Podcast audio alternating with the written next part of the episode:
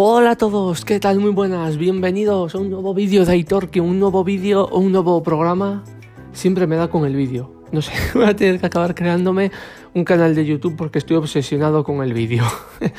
o un nuevo podcast, o un nuevo programa. Bueno, este programa os lo había prometido.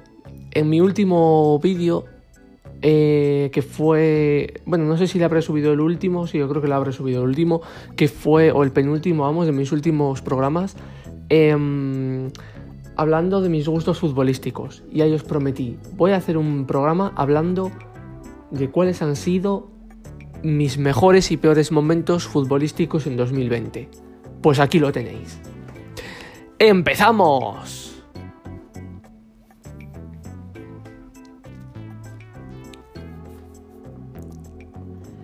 Bien, para empezar vamos a empezar, vamos de menos a más o de más a menos. Como queráis. Venga, os doy dos segundos para pensar. Dejármelo escrito en comentarios. Que, ¿Por dónde querréis empezar para la próxima? Bueno, voy a empezar de, de menos a más, ¿vale? Para acabar con buen sabor de boca. Eh, también voy a hablar de momentos más, más en los que peor lo he pasado, más nervios, más los mejores partidos que he visto, ¿vale? Voy a hablar de todo, las mayores sorpresas, todo, todo. Venga, vamos a empezar por los peores momentos, así nos lo quitamos ya y punto. Ha habido, voy a sacar tres momentos, ¿vale? Tres momentos de, En cuanto a peor lo he pasado, aquí me refiero de pasarlo mal de decepciones, de tristezas, no de pasarlo mal en cuanto a nervios, ¿vale?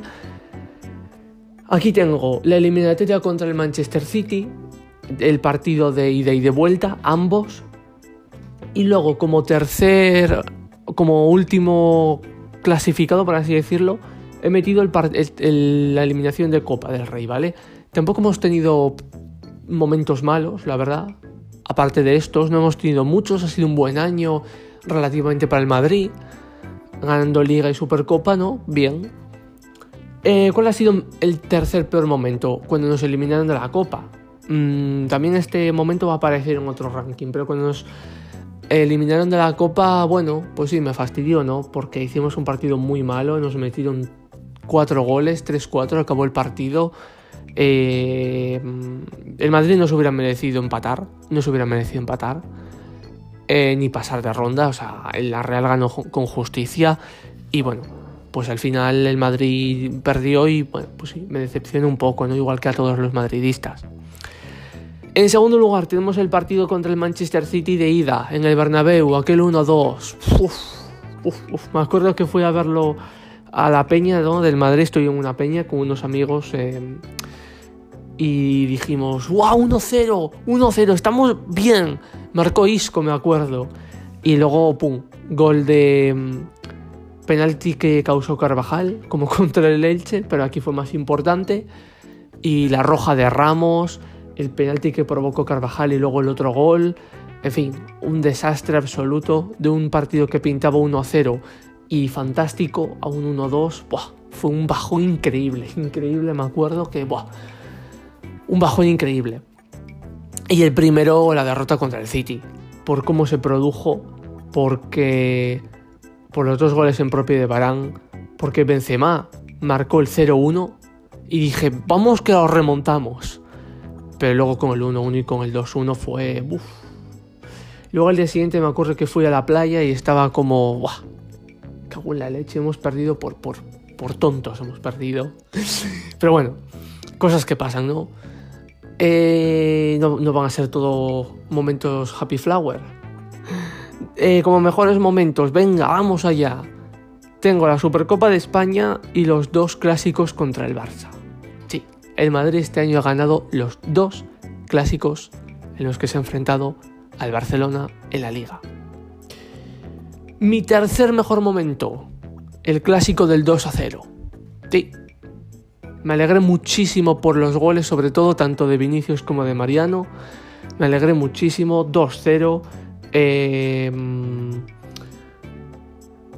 el Madrid la verdad que jugó una segunda mitad muy, muy, muy buena, de las mejores segundas mitades que jugó el Madrid en toda la temporada.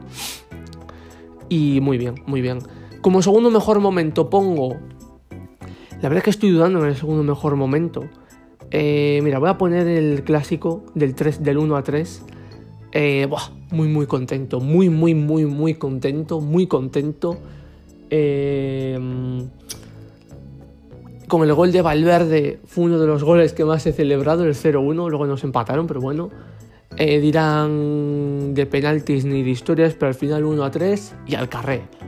La verdad que el Madrid venía de una dinámica pésima, perdiendo contra el Shakhtar y el Cádiz, y el Barça nos, nos resucitó, ¿eh? Y el Madrid le sacó las costuras al Barça. Así que 1-3 y momentazo.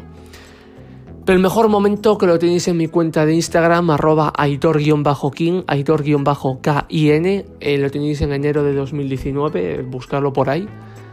Eh, la final de la Supercopa de España. Lo vivimos ahí en La Peña, un amigo y yo, la Peña llena. Eh, fue un partido muy tenso, prórroga, penaltis, ese penalti de Ramos. El mejor momento, el mejor momento. Todos gritando, todos contentos. Y eso quedó un título menor, pero no por la calidad del título o la importancia del título, sino porque el Madrid llevaba un año sin ganar nada. No había ganado nada. Y ese mm, título fue, fue muy, muy importante por, ser el primer título que marcaba el Madrid, perdón, que ganaba el Madrid en un año, ¿no? Entonces, momentazo. Lo tenéis el vídeo de la reacción de la Peña al gol de penalti de Ramos en la tanda de penaltis que nos daba la victoria de la Supercopa de España. Como momentos más tensos, venga, vamos allá. Eh, como tercer, en tercer lugar, tengo el partido contra la Real Sociedad de Copa del Rey. Ya dije que iba a aparecer y aquí está. Porque el Madrid se llegó a poner 3-4 cuando quedaba muy poco. Y, dije, venga, venga, es que se puede, que se puede. Pero no, bueno, al final no se podía y tampoco no se pudo. Y tampoco se lo hubiera merecido el Madrid, también os digo. Como segundo momento, el partido contra la Granada, aquel 1 2 un partido que se jugó pues en junio, julio, de los últimos, era si el Madrid ganaba, solo con que no perdiera ante el Villarreal, ya lo tenía hecho prácticamente. Eh, bueno, empezó el Madrid 0-2, una primera mitad muy buena, pero luego la segunda mitad se desconectaron de tal manera que el Granada nos marcó un gol y tuvo ocasiones de sobra para habernos empatado y aún así, aunque hubiéramos ganado el Villarreal, pero complicarnos un poquito más la liga, ¿no? O alargar más la agonía del Barça. Un momento, una segunda mitad muy tensa, muy tensa. Me acuerdo un, un paradón que hizo Courtois, un momento muy tenso.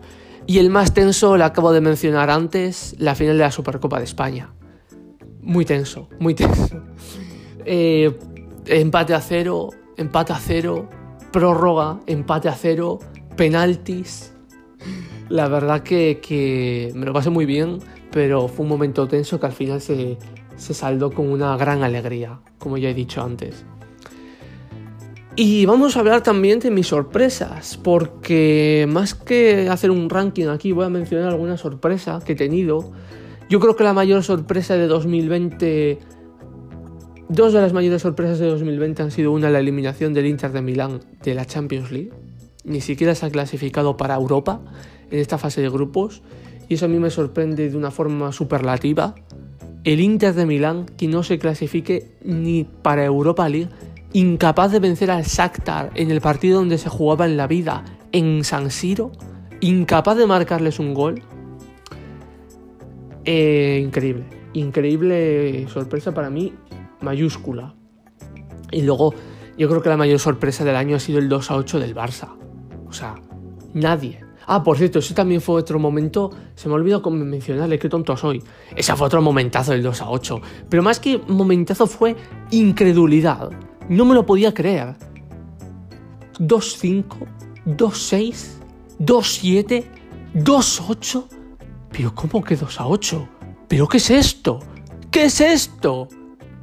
Pues 2 a 8 y al carré. Y más que momentazo, que también lo fue, pero fue. Me lo podría poner como el cuarto. Porque más que de alegría fue de. de. De incredulidad, no me lo podía creer. Como veis, el Barça a los madridistas nos ha regalado muy buenos momentos.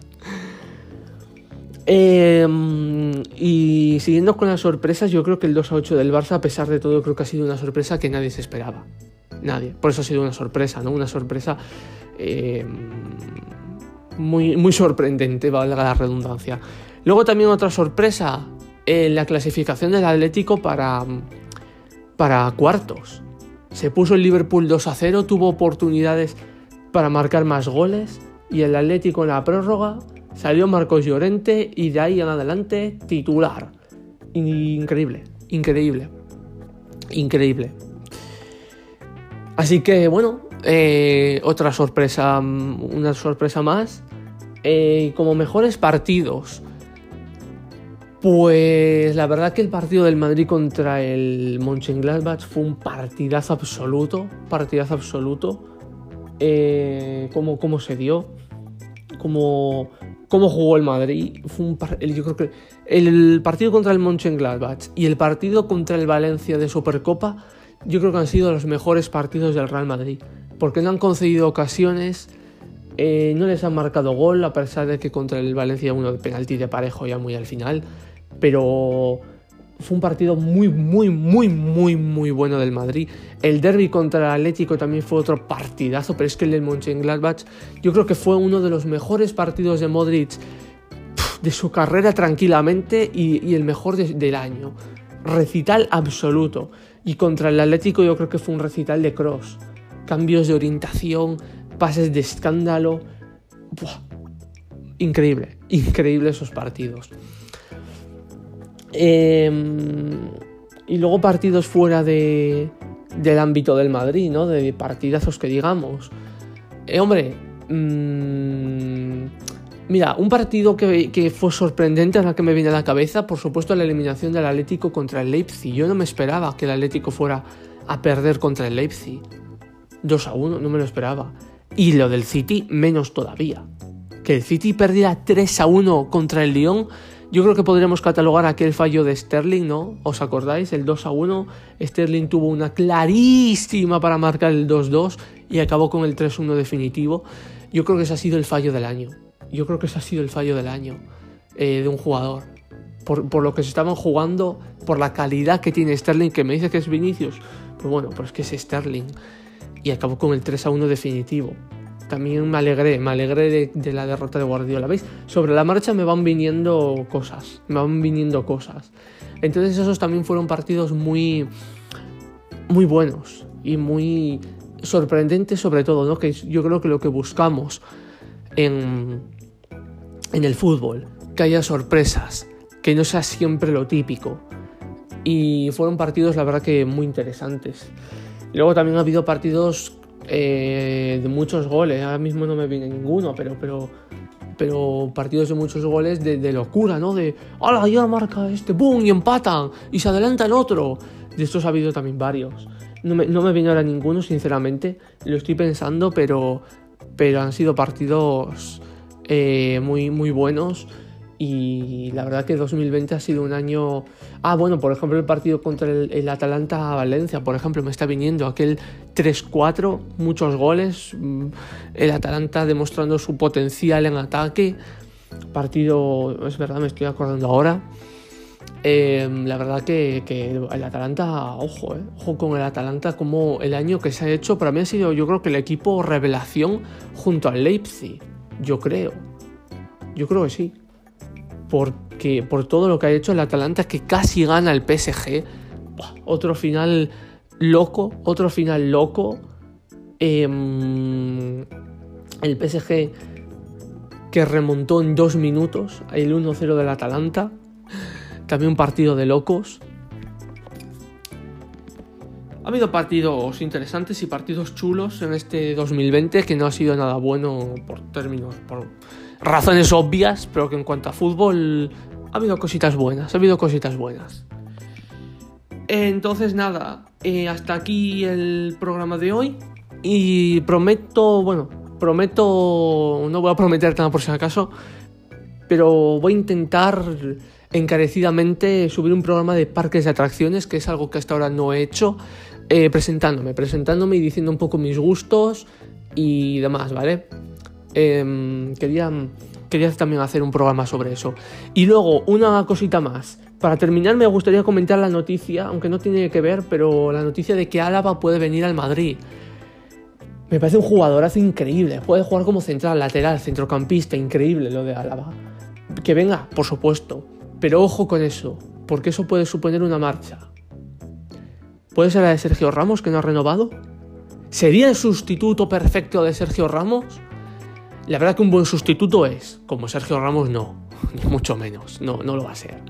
Nadie es como Sergio Ramos, pero Álava es un muy, muy, muy, muy, muy buen jugador y un muy buen fichaje para el Madrid y un muy buen supuesto recambio de Sergio Ramos, porque yo no creo que Álava venga al Madrid para ser suplente. Yo creo que la llegada de Álava implica cosas que no nos gustarían, que no nos gustarían. Además, Alaba no va a seguir en el Bayern, eso ya está confirmado. Se dice que el City también le quiere, que como el Madrid lo tiene casi hecho. Eh, no sé, veremos a ver, veremos a ver, pero a mí me, me gusta el fichaje, aunque si la consecuencia es que se vaya Ramos, no lo sé, no lo sé. Me dio mucha ilusión que Alaba se volviera a enfrentar contra el Barça. aunque no les marquen 8, no, pero bueno, eh, con que les ganen ya me doy por contento. Y si es vestido con el Madrid, pues más todavía. Así que bueno, hasta aquí el vídeo, el programa de hoy. Em, prometo no volver a equivocarme con lo de vídeo porque es que me da, no sé, tengo la cosa de decir vídeo, estoy obsesionado con los vídeos. Nada, nos vemos en el próximo programa, que como he dicho intentaré que sea de montañas rusas, ¿vale? Así que nada, nos vemos, adiós.